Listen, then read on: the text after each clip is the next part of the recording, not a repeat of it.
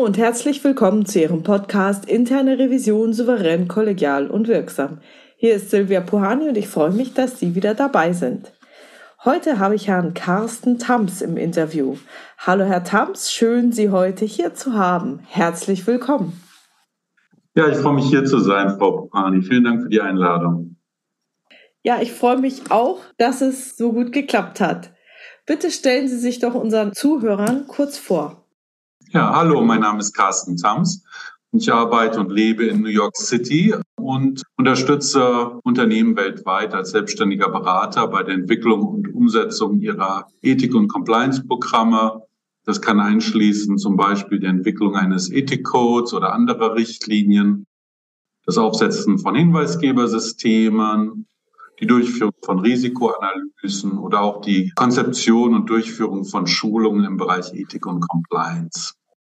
Mein Ansatz unterscheidet sich dadurch, dass ich Lösungen für Kunden sehr partizipativ und nutzerzentriert entwickle. Das heißt, wenn ich für einen Kunden zum Beispiel einen Code entwickle, dann geschieht das gestützt auf Interviews mit Führungskräften und Fachexperten sowie in ko-kreativen Workshops mit Endnutzern. Das sind dann in der Regel die Mitarbeiterinnen und Mitarbeiter.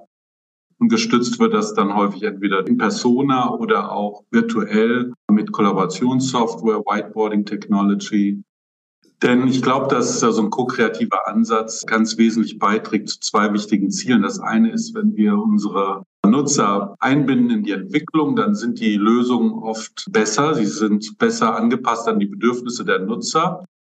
Und wir unterstützen auch sozusagen die Entstehung von Buy-in. Mitarbeiter nehmen die Lösung besser an und nutzen sie eben, wenn sie an der Entwicklung beteiligt waren. Ja, vielleicht so viel zu meiner Tätigkeit erstmal. Vielen Dank. Hatten Sie bisher schon Berührungspunkte mit der internen Revision? Ja, sehr häufig.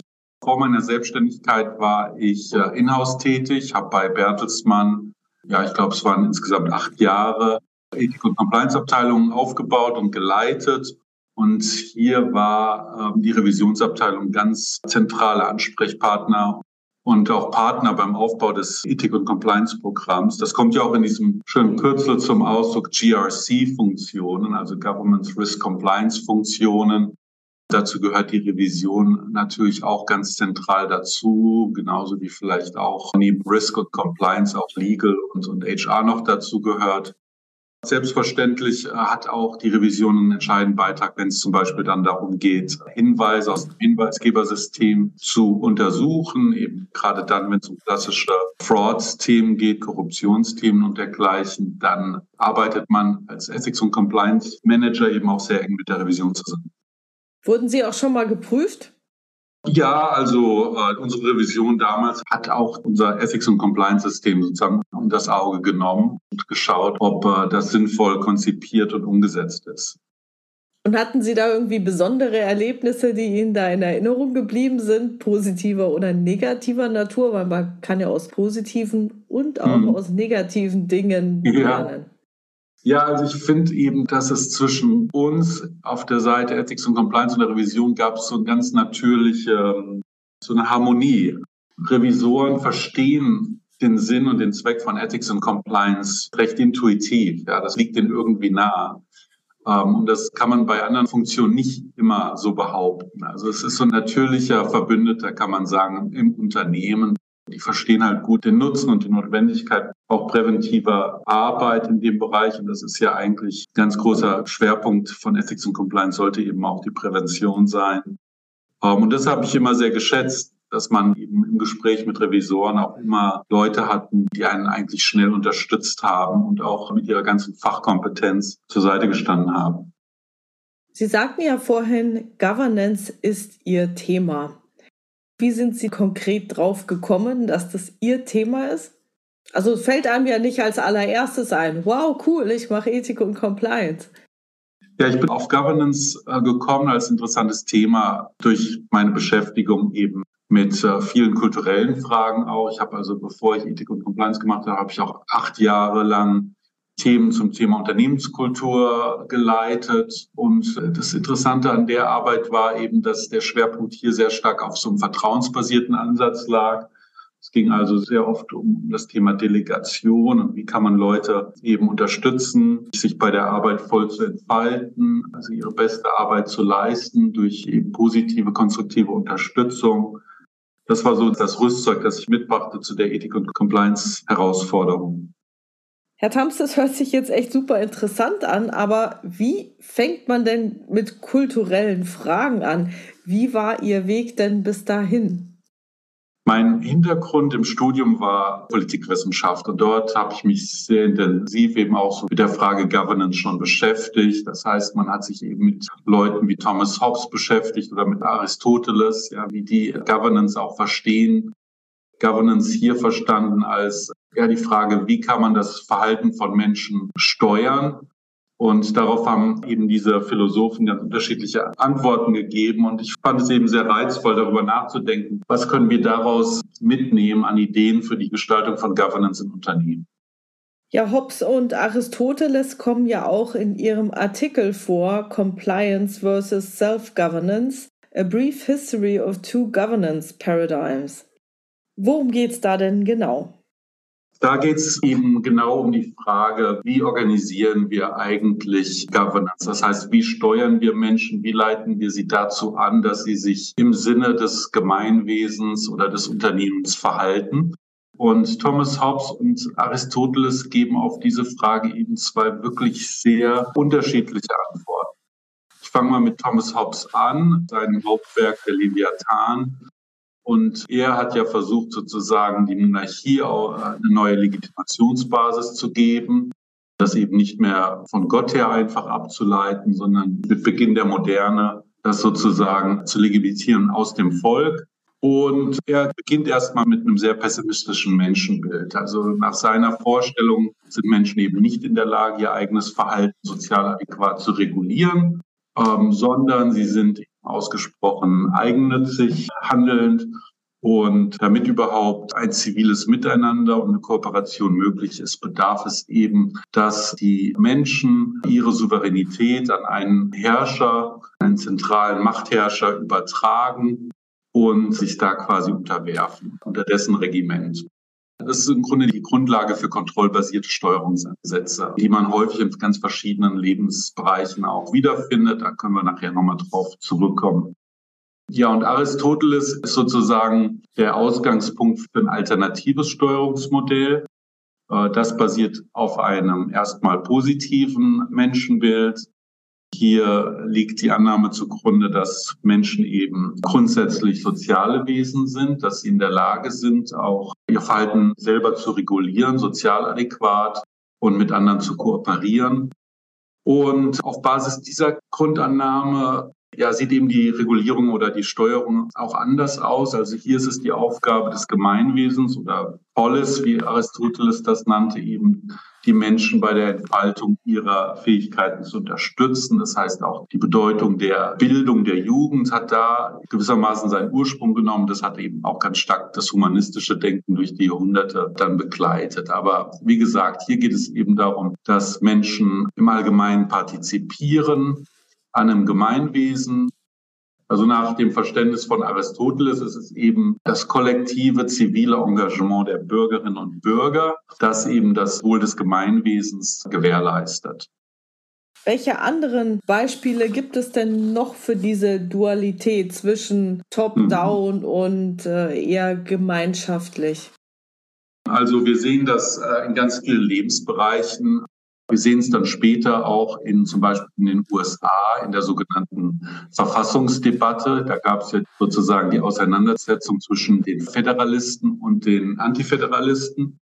Zu den Föderalisten gehörte zum Beispiel Alexander Hamilton und auch Hamilton. Man kann vielleicht sagen, er hatte so ein bisschen aristokratisches Selbstverständnis und er schaute gewissermaßen herab auf das normale Volk oder er spricht eben auch vom Mob und hinterfragt auch die Fähigkeiten des normalen Menschen, sich selbst vernünftig zu verhalten, sein eigenes Leben verantwortlich zu regulieren. Und dem entgegensteht zum Beispiel jemand wie Thomas Jefferson, ein Antiföderalist, der eben auch eine sehr optimistische Vorstellung von der menschlichen Natur hatte und ähnlich wie Aristoteles davon ausging, dass wir also eine ethische, moralische Veranlagung haben, die gefördert werden kann, die entwickelt werden kann. Ja, das findet dann auch schönen Ausdruck in einem Zitat von Goethe zum Beispiel, der die Frage stellt, welche Form der Regierung ist eigentlich die beste? Und er beantwortet die damit, dass er sagt, die Regierung, die uns lehrt, uns selbst zu regieren. Also auch im politischen Bereich finden wir das wieder und dann zum Beispiel auch in der Psychologie. Zwei ganz relevante Vertreter sind hier zum Beispiel B.F. Skinner und Carl Rogers. B.F. Skinner hat gewirkt im 20. Jahrhundert, ist einer der prominentesten Psychologen überhaupt. Er repräsentiert diesen Ansatz auch des Operant Conditionings und nach Skinner wird das Verhalten eben von Menschen gesteuert durch externe Impulse das, was im Inneren des Menschen vorgeht, die Gedanken, Gefühle und Werte und dergleichen mehr, das wird von ihm als eine Black, eine schwarze Box behandelt.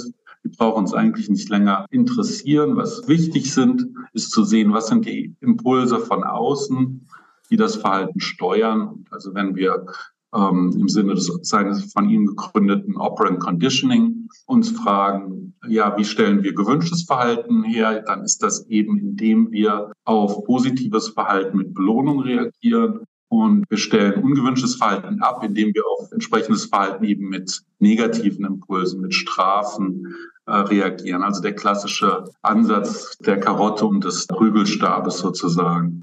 Das ist eigentlich der Ansatz, der auch noch heutzutage vielen Performance-Management-Systemen zugrunde liegt. Da geht es eben sehr um transaktionelle Anreize, um Boni und dergleichen mehr. Das wurde dann aber stark hinterfragt von der sogenannten humanistischen Psychologie, die auch gegründet wurde von Carl Rogers. Auch Abraham Maslow gehörte dazu. Und Rogers glaubte eben, dass Menschen so einen Drang haben zur Selbstverwirklichung. Er nannte das so eine Actualizing Tendency. Eigentlich wie jeder lebende Organismus veranlagt zu wachsen und seine Fähigkeiten zu entfalten. Und deshalb hat er die Rolle des Therapeuten eben auch, das nennt sich dann Client-Centered Therapy, sah er darin eben die Menschen ihrer, in dieser positiven Veranlagung und dieser lebenslangen Reise zur Selbstentfaltung zu unterstützen. Also das ist so ein Beispiel aus der Psychologie, wo wir das wiederfinden. Und dann äh, sozusagen die Kurve auch zum Management, zur Arbeitswelt wird dann geschlagen, zum Beispiel durch Taylor, Frederick Winslow Taylor, ähm, der häufig auch genannt wird als der Gründer der Managementberatung. Und was auch mit ihm verbunden wird, ist das sogenannte Scientific Management oder auch der Fordismus. Also er war ganz relevant für das industrielle Zeitalter. Und auch bei Taylor finden wir eben diese Abwertung des normalen Arbeiters. Die Idee ist da, dass Arbeiter grundsätzlich nicht selbst motiviert sind, sich anzustrengen oder irgendwas zu tun. Auch ihre kognitiven Fähigkeiten, Probleme zu lösen und so weiter, werden eher als sehr begrenzt betrachtet und deshalb bedarf sozusagen einer Management-Elite, die sehr akribisch, sehr detailliert Anleitungen gibt, tagtäglich, was die Arbeiter zu tun haben und diese Arbeit dann auch überwacht und durch eben auch Peace Rates oder Akkordanreize die Leute motiviert. Auch hier haben wir dann wieder sozusagen ein Gegenmodell. Repräsentant hier ist der Douglas McGregor, der ein schönes Buch geschrieben hat, The Human Side of Enterprise. Und darin entwickelt er eben zwei Theorien, die Theorie X und die Theorie Y.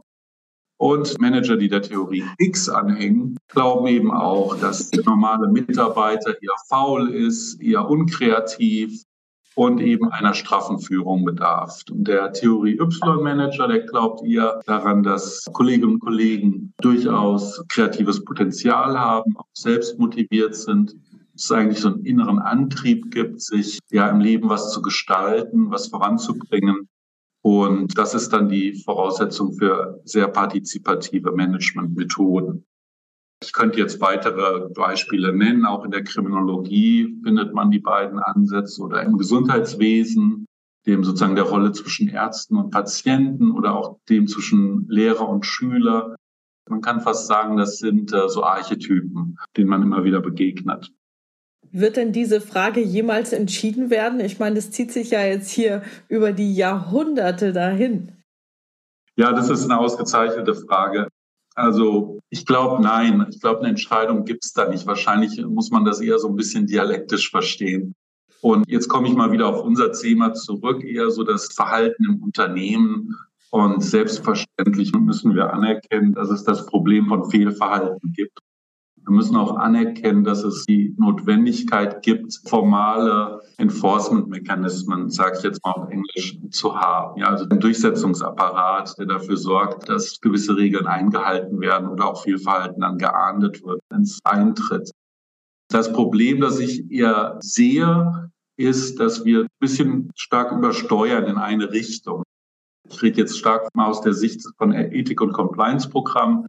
Hier wird eben doch sehr stark der Fokus gelegt auf das Festlegen von Regeln durch das Management und dann die Instruktion der Mitarbeiter zur Einhaltung dieser Regeln und dann die Motivation zur Regelbefolgung durch Beobachtung und durch die Androhung von disziplinarischen Maßnahmen. Das ist eigentlich der Kern des Compliance Management Systems.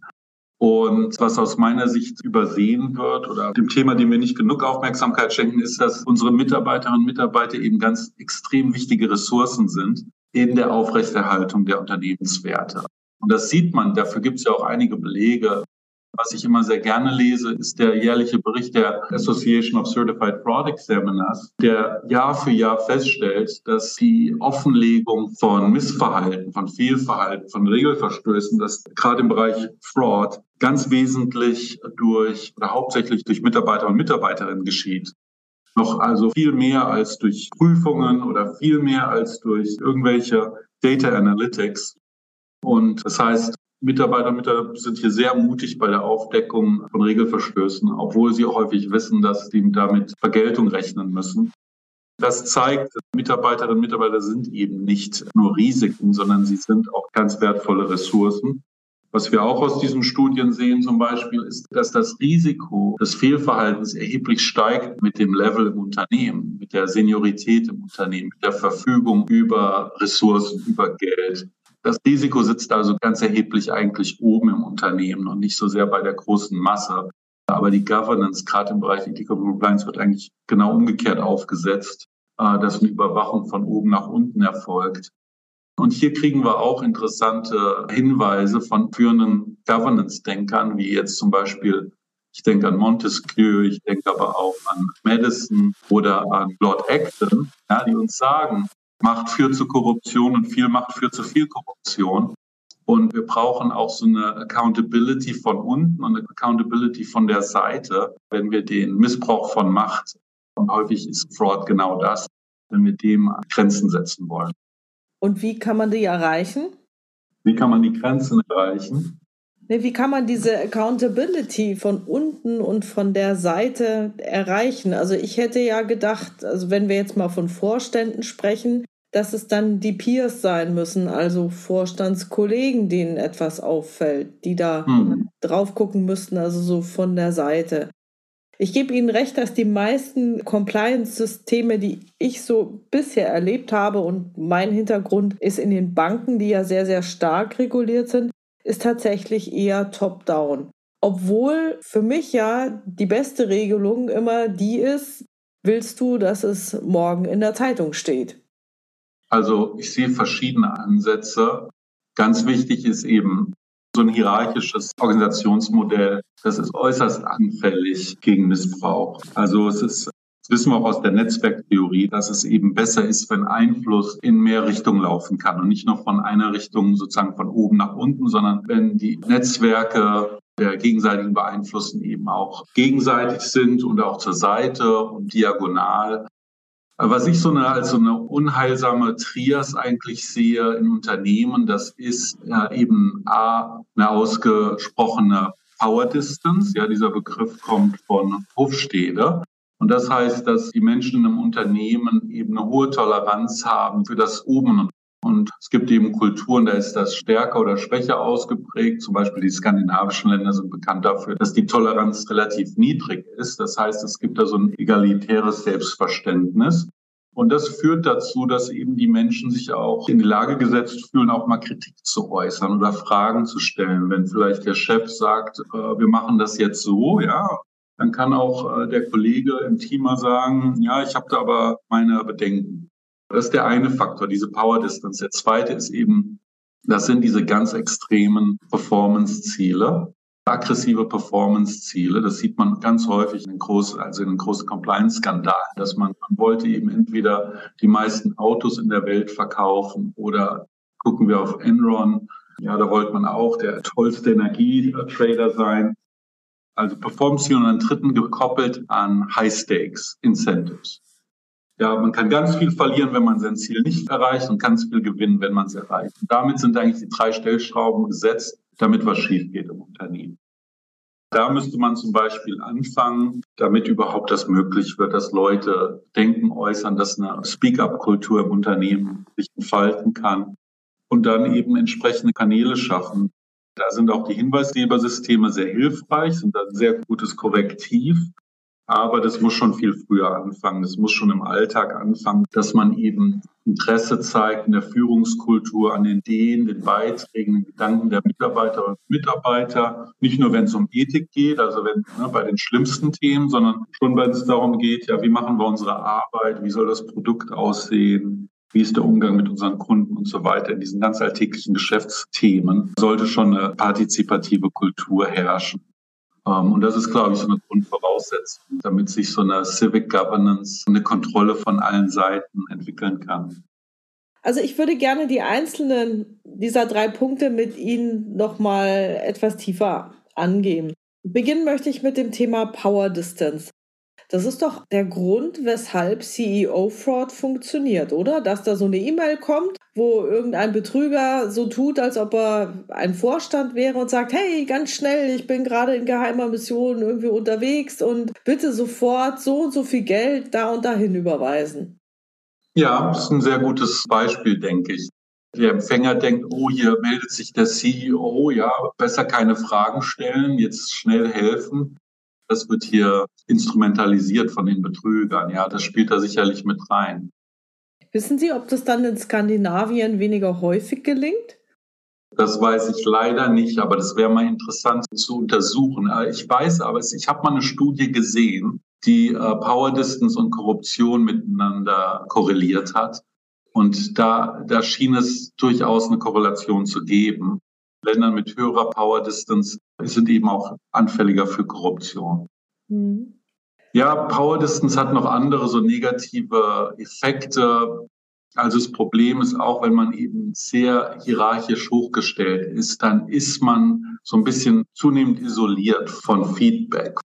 Ich lese jetzt auch so Beiträge in Social Media, dass sich angeblich Elon Musk gerne mit Sykofanten umgibt, also Ja-Sagern, Leute, die keine kritische Meinung äußern. Das ist ein Problem, das, glaube ich, CEOs oder andere Menschen in einer sehr herausgestellten Machtposition haben, dass sie dieses Feedback nicht mehr bekommen. Und das ist aus meiner Sicht, also ich sehe auch ethisches Verhalten. Wir haben da oft so einen personenzentrierten Blick auf das Thema, denken, ja, das hat alles was mit Charakter zu tun. Äh, Charakter spielt auch eine wichtige Rolle. Aber diese moralische Entwicklung in der Person hat eben ganz stark damit was zu tun, wie wir uns in unserem sozialen Umfeld bewegen und auch verstehen und das Feedback, das uns dieses Umfeld gibt über das Verhalten, das adäquat oder inadäquat ist.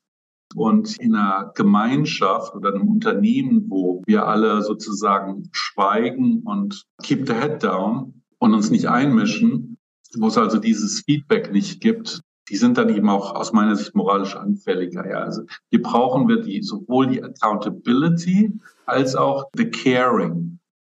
Ja, also wir brauchen sowohl die Unterstützung von Mitarbeitern, die vielleicht sehen, oder oh, braucht jemand Unterstützung, da ist jemand, wird drangseliert oder wird genötigt, irgendwas zu tun, was man gar nicht tun will. Oder man sieht vielleicht auch jemanden, der eine schlechte Entscheidung trifft, äh, aber sich über die Risiken nicht bewusst ist und da einfach jemand kommt und sagt, pass auf, hier könnte was passieren. Das ist zum Beispiel im, im Bereich der Arbeitssicherheit auch ganz wichtig. Man beobachtet, dass es ein Safety Hazard gibt, ja, dann schreitet man ein, dann sagt man, was passt gut auf, sonst passiert da was. So, das ist also diese Caring-Seite der Gegenseitigkeit, dieser Unterstützung. Und dann gibt es auch die Accountability. Wenn jemand vorsätzlich was Schlechtes macht, ja, dann muss er oder sie zur Verantwortung auch gezogen werden. Aber das heißt, dieses soziale Netz, diese gegenseitige, diese Mutual Accountability und Caring, das ist ein ganz entscheidender Aspekt dafür, ob eine Gemeinschaft ethisch ist und ob ihre Mitglieder ethisch sind. Deshalb finde ich es eben wichtig, Ethik nicht nur als etwas Individuelles, Personenbezogenes zu verstehen, sondern auch etwas, was sehr stark in den sozialen Beziehungen und deren Strukturen aufgehoben ist.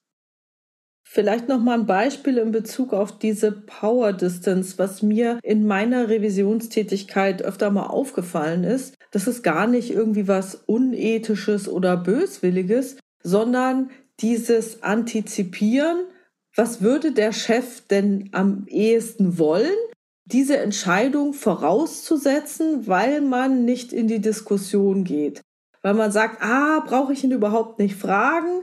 Der will sowieso die billigste Variante oder der will hauptsächlich, dass ich Umsatz mache. Und dann schaue ich halt nicht so genau hin, keine Ahnung, was das jetzt für ein Angebot ist oder was das für ein Kunde ist oder was dann noch dahinter steht. Und da finde ich es in der internen Revision immer relevant, diese Frage nochmal aufzuwerfen, vielleicht auch an den Vorstand. Lieber Vorstand, willst du das wirklich nicht oder hättest du das andere vielleicht doch lieber haben wollen? Also dass dieses Beispiel nochmal in die Kommunikation kommt. Zum Beispiel, wollen wir solche Geschäfte in Zukunft machen oder lieber nicht? Ja, ein ganz faszinierender Aspekt, den Sie ansprechen. Sozusagen der vermutete vorauseilende Gehorsam.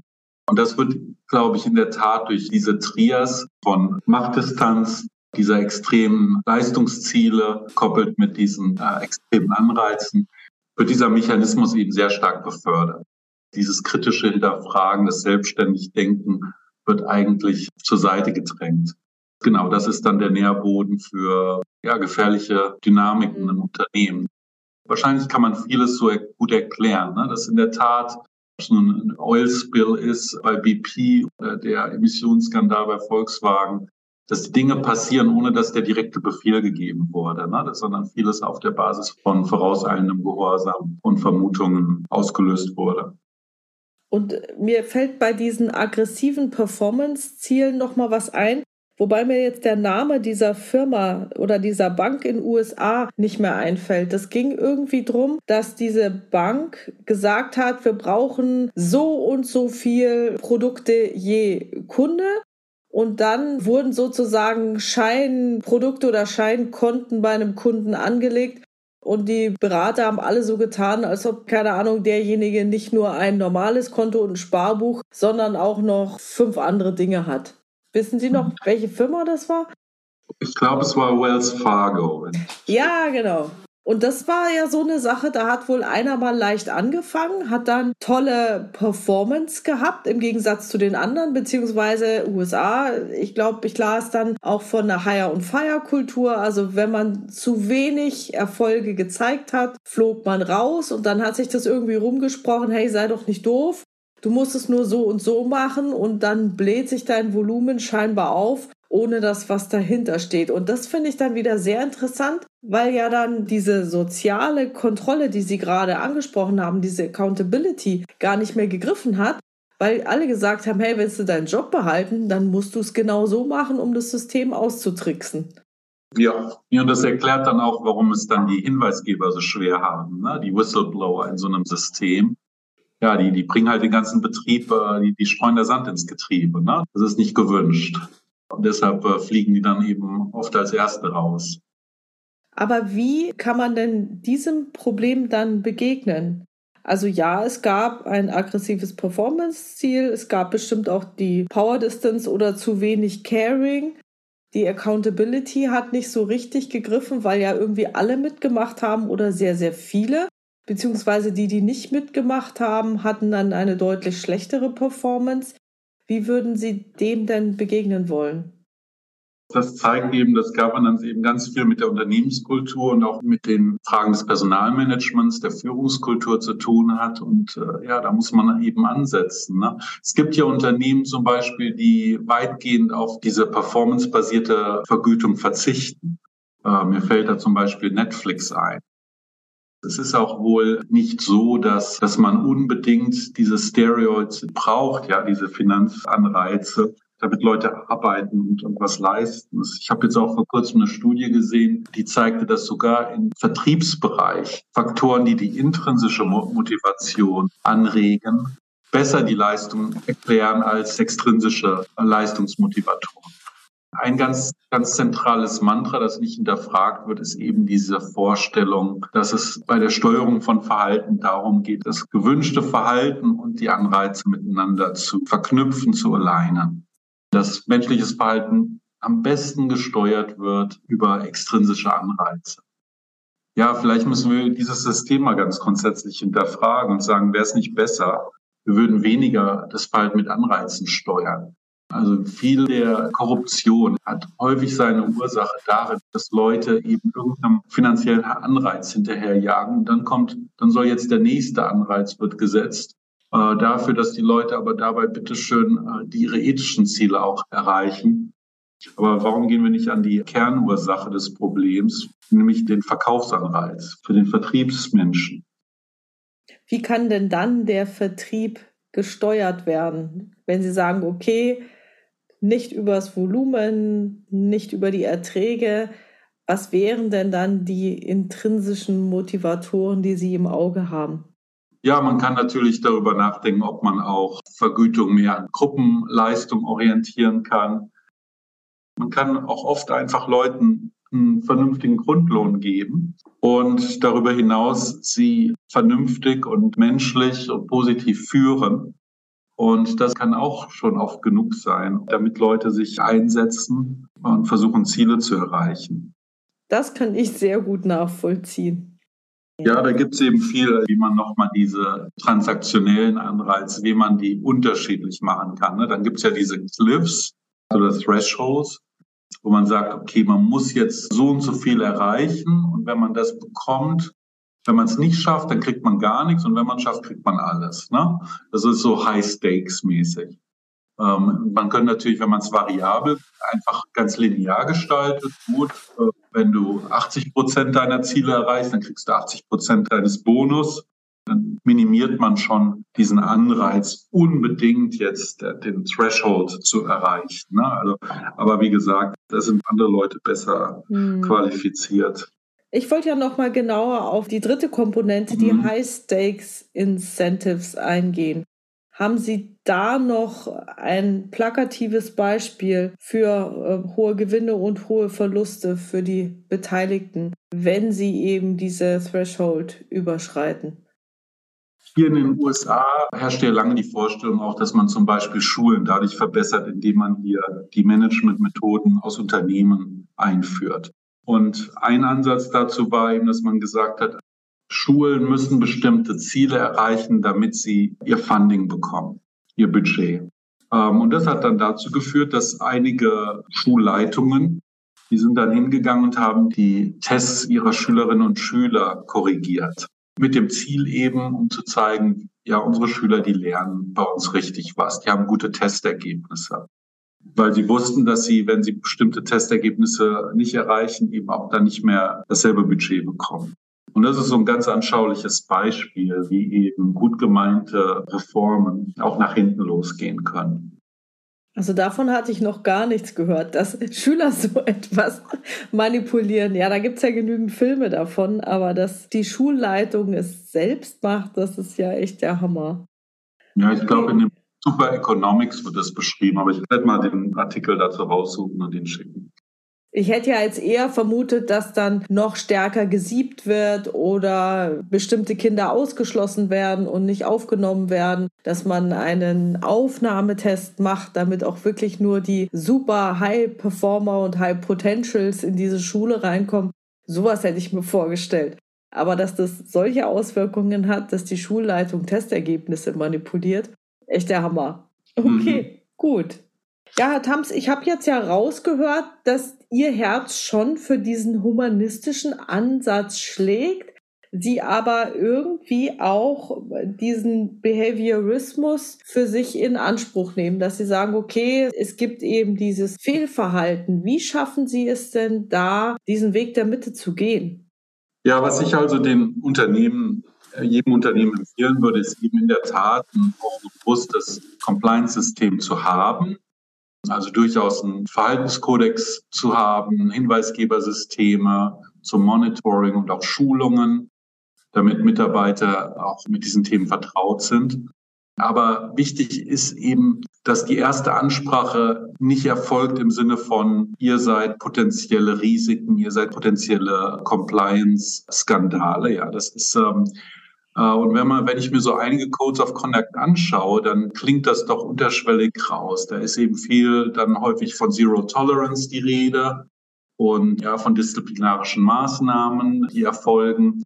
Und selbstverständlich, ja, ist es, wie gesagt, ist Accountability ganz wichtig. Aber die erste Ansprache sollte erfolgen erstmal halt auf der Basis von Vertrauen und dass wir die Mitarbeiterinnen und Mitarbeiter erstmal betrachten als potenzielle Verbündete. Äh, das entspricht ja auch viel mehr der Wirklichkeit. Die meisten von uns gehen ja durch ihr Berufsleben, ohne größere Compliance-Skandale zu verursachen. Äh, und wie gesagt, im Gegenteil, es ist wahrscheinlicher, dass jemand auffällig wird als Hinweisgeber, denn als jemand, der gravierende Verstöße begeht. Und es gibt auch interessante Studien hierzu, die zeigen, dass das ein viel wirksamerer Ansatz ist. Also es gab zum Beispiel eine Studie von äh, einem Frank Doben von Harvard und einer Alexandra Kalev von der Tel Aviv University. Veröffentlicht kann man schon nachlesen, auch in Harvard Business Review unter dem Titel Why Diversity Programs Fail. Und die äh, beiden Wissenschaftler haben eben zwei Ansätze untersucht. Der eine Ansatz kann man mal, also ich, ich nenne das mal Offender-Training bezeichnen. Also das war, äh, waren Schulungsmaßnahmen, in denen Mitarbeiter eben aufgeklärt wurden darüber, was verbotenes Verhalten ist und welche Strafen sie zu erwarten haben, wenn sie entsprechende Missetaten begehen. Und das alternative Training, das zweite Training, war sozusagen Interventionstraining. Hier wurden die Schulungsteilnehmer angesprochen als Menschen, die selber interessiert daran sind, für Diversity, für Antidiskriminierung und Anti-Harassment einzutreten und die in ihrer Fähigkeit gestärkt wurden, eben positiv zu intervenieren und diese Werte eben zu verteidigen im Unternehmen. Und dann haben die Wissenschaftler sich angeschaut, wie sich das ausgewirkt hat in den Unternehmen und festgestellt, dass der erste Ansatz dazu führte, dass die Repräsentation von Frauen im Management zurückging. Und im zweiten Ansatz, dem Allyship-Ansatz nenne ich ihn mal, war eben das Gegenteil der Fall. Hier stieg der Anteil der Frauen als Mitglieder des Management. Und das ist ein Indiz dafür eben, dass Menschen ablehnt reagieren, wenn man sie als potenzielle Risiken anspricht und sie viel offener und positiver und unterstützender reagieren, wenn man sie als potenziell ethisch, moralisch begabte Menschen auch anspricht. Das heißt also, die Männer, die geschult wurden, was sie nicht tun dürfen, haben dann ihre Ablehnung gegenüber Frauen irgendwie verstärkt und äh, wenn gesagt wurde, wenn du als Mann etwas siehst, was ein anderer Mann gegenüber einer Frau sagt, kannst du so und so reagieren. Mhm. Wow, das ist ja cool. Ja. Mhm. Nee, genau. Also unter den Männern, die sowieso schon ja jetzt nicht so dem, dem Thema, also der, der eigentlichen Risikogruppe, ne, bei denen wurde dieses Ressentiment gegen Frauen noch weiter verstärkt und da erfolgte dann so eine Art Abwehrhaltung. Also so haben dies zumindest die Autoren, die Wissenschaftler verargumentiert.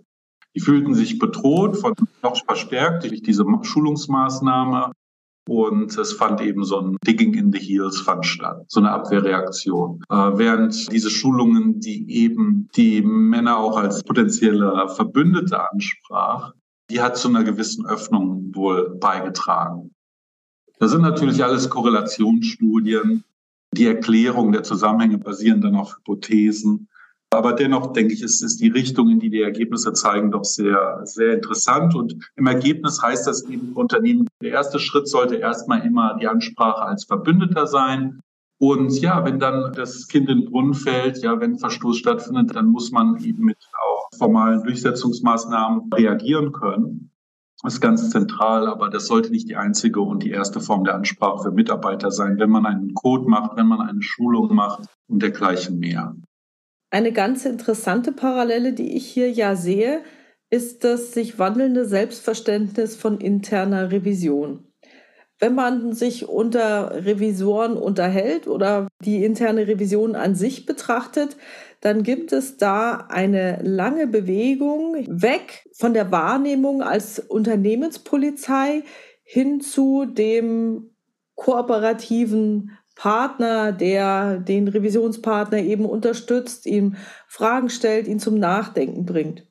Und ob das jetzt richtig oder falsch ist, sei jetzt mal dahingestellt. Nur was ich so beobachte, ist, dass von Seiten der Revisoren kenne ich fast niemanden, der sagt, hey, die Polizeifunktion war so toll und wirksam, das möchte ich gerne wieder haben, sondern die, die ich kenne und ja dann ihre Arbeit in der Praxis erleben und ihre Wirksamkeit betrachten, eigentlich alle sagen, oh, ich möchte diesen kooperativen Ansatz leben auch wenn er vielleicht von den Revisionspartnern im Unternehmen nicht als solcher erlebt wird. Hm. Ja, finde ich ganz interessant. Und äh, woran mich das jetzt auch erinnert, ist so das Thema, also das wird in den USA auch so diskutiert, so verschiedene Ansätze, zu der, wie die Polizei mit der Öffentlichkeit äh, agiert. Ne?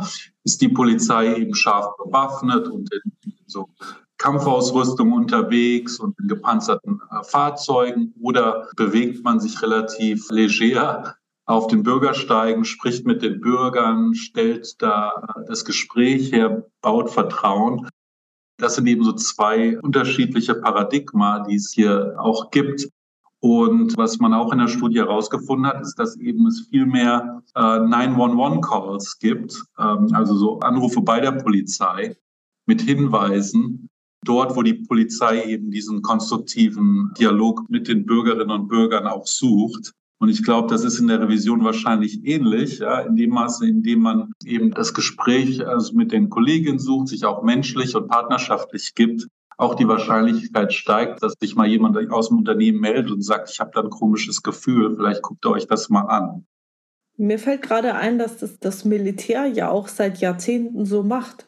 Also wenn ich mich zurückerinnere, hat mir mein Vater mal erzählt, ja, und als dann die Amerikaner nach dem Zweiten Weltkrieg äh, kamen, da waren wir ganz froh und die haben dann Coca-Cola verteilt und Kaugummis an die Kinder. Und das war so eine positive Stimmung. Und ich weiß auch, dass das in äh, aktueller Zeit ja auch genutzt wird. Also keine Ahnung, ob das jetzt äh, Afghanistan war oder sonst irgendwo, wo die Amerikaner unterwegs sind da ist es ja durchaus auch so, dass man einen gewissen Kontakt zur Bevölkerung sucht. Ja, und suchen sollte wahrscheinlich, ja. Mhm. Ja, wer weiß. Okay, Herr Thams, ich würde dann langsam mal zum Abschluss kommen. Gerne. Und was mich jetzt am Schluss nochmal interessiert ist, kurz zusammengefasst, was macht für Sie eine gute Corporate Governance aus? Ja, eine gute Corporate Governance ist sich dessen bewusst, dass Governance eben nicht nur top-down funktioniert und nicht nur über formale Mechanismen funktioniert, sondern eben auch ganz stark eine zivile Komponente haben muss. Das heißt, alle im Unternehmen können und sollen dazu beitragen, dass die Unternehmensziele geschützt, bewahrt, entwickelt werden. So ähnlich wie das eben schlaue Denker wie Madison oder Montesquieu auch vertreten haben. Missbrauch Korruption dergleichen ist ganz häufig das Resultat eben von Machtmissbrauch. Und deshalb brauchen wir diese verschränkten Systeme der Kontrolle, der Accountability und auch der, der gegenseitigen Unterstützung. Und dadurch entsteht eigentlich ein robustes Governance-Netzwerk. Und es kommt eben ganz wesentlich darauf an, diese Kräfte im Unternehmen zur zivilen und auch informellen Kontrolle zu unterstützen und zu stärken die Beziehung des Vertrauens auch zwischen Mitarbeiterinnen und Mitarbeitern einerseits und den Governance, Risk und Compliance Funktionen andererseits zu fördern, damit hier auch ein Informationsfluss stattfindet. Wie sieht die Corporate Governance in zehn Jahren aus? Ja, ich hoffe, dass in zehn Jahren die Corporate Governance viel stakeholder-orientierter ist. Also, dass wir verstehen, dass es zur Nachhaltigkeit des Unternehmenserfolges eben notwendig ist, dass wir allen Stakeholder-Interessen Beachtung schenken und dass wir im Dialog stehen zu unseren Stakeholdern. Dazu gehören natürlich ganz wesentlich Mitarbeiterinnen und Mitarbeiter, aber auch natürlich die Kunden, auch die Orte, die Gemeinschaften, in denen wir unser Geschäft tätigen und hier im Dialog zu sein, zu verstehen, inwieweit wir mit unseren Geschäftsaktivitäten den Interessen und Bedürfnissen dieser Stakeholder nutzen oder auch schaden, das, das ist da frühzeitig Signale zu bekommen, das ist aus meiner Sicht, wie wirksame Governance in der Zukunft aussehen sollte. Welche Wünsche haben Sie an wen für eine gute Corporate Governance? Also falls Sie sich was wünschen könnten und das dann eintreten sollte. Was mir jetzt in den Sinn kommt, ist so die Geschichte von Odysseus, der an den Sirenen vorbeisegelt und unbedingt sich den Gesang der Sirenen anhören will, aber auch weiß, dass all jene, die das getan haben vor ihm, eben dann deren Schiff in der Küste dieser Insel zerbrochen ist. Und deshalb war er so klug und hat sich von seiner Mannschaft an den Mast binden lassen und hat der Mannschaft gesagt, sie sollen sich A die Ohren stopfen mit Wachs und B sollen sie auf gar keinen Fall seinen Anweisungen befolgen, wenn er ihnen sagt, ihn loszubinden und so weiter. Das heißt, das ist ein klassisches Beispiel für eine Selbstbindungsstrategie. Und mein Wunsch wäre, dass Führungskräfte und CEOs, Unternehmenslenker diese Klugheit haben, zu wissen, dass Ethik es eben erfordert, dauerhaft nachhaltig, dass man sich selber bindet. Und das heißt, dass man sich ja, wie Bakunin das nennt, answerable macht, also dass man sich aussetzt dem Feedback der Menschen um einen herum und seiner Stakeholder. Also die Einsicht in die Notwendigkeit zur Selbstbindung, das wäre das, was ich mir wünsche von Unternehmenslenkern. Dem Wunsch schließe ich mich in Bezug auf interne Revision sofort an. Was für ein cooles Bild, das hat bisher noch niemand auf so eine Frage gesagt. Das ist super. Ja, Herr Tams, wie kann man denn mit Ihnen am besten in Kontakt treten? Sehr gerne auf LinkedIn. Carsten Tams bin ich leicht zu finden, auch auf meiner Webseite Imagens, E-M-A-G-I-N-C-E.com kann man mich leicht finden und auch carsten.tams ist meine E-Mail-Adresse. Ja, ich freue mich zu hören von jedem, den diese Themen interessiert oder der an Ethik- und Compliance-Projekten arbeitet. Okay, die werde ich dann gerne mit veröffentlichen, Ihre Kontaktdaten. Und an dieser Stelle möchte ich mich noch einmal ganz, ganz herzlich bedanken für dieses tolle Interview. Es hat mir unheimlich viel Spaß gemacht und ich habe sehr, sehr viel von Ihnen gelernt. Herzlichen Dank. Ja, auch von meiner Seite, Frau Pohaning, herzlichen Dank für die Einladung. Das war ein sehr anregendes Gespräch. Sie haben tolle Fragen gestellt und Gedanken geteilt. Das freut mich. Dann an dieser Stelle nochmal herzlichen Dank und Sie hören von mir. Ebenso. Vielen Dank. Tschüss. Danke, tschüss.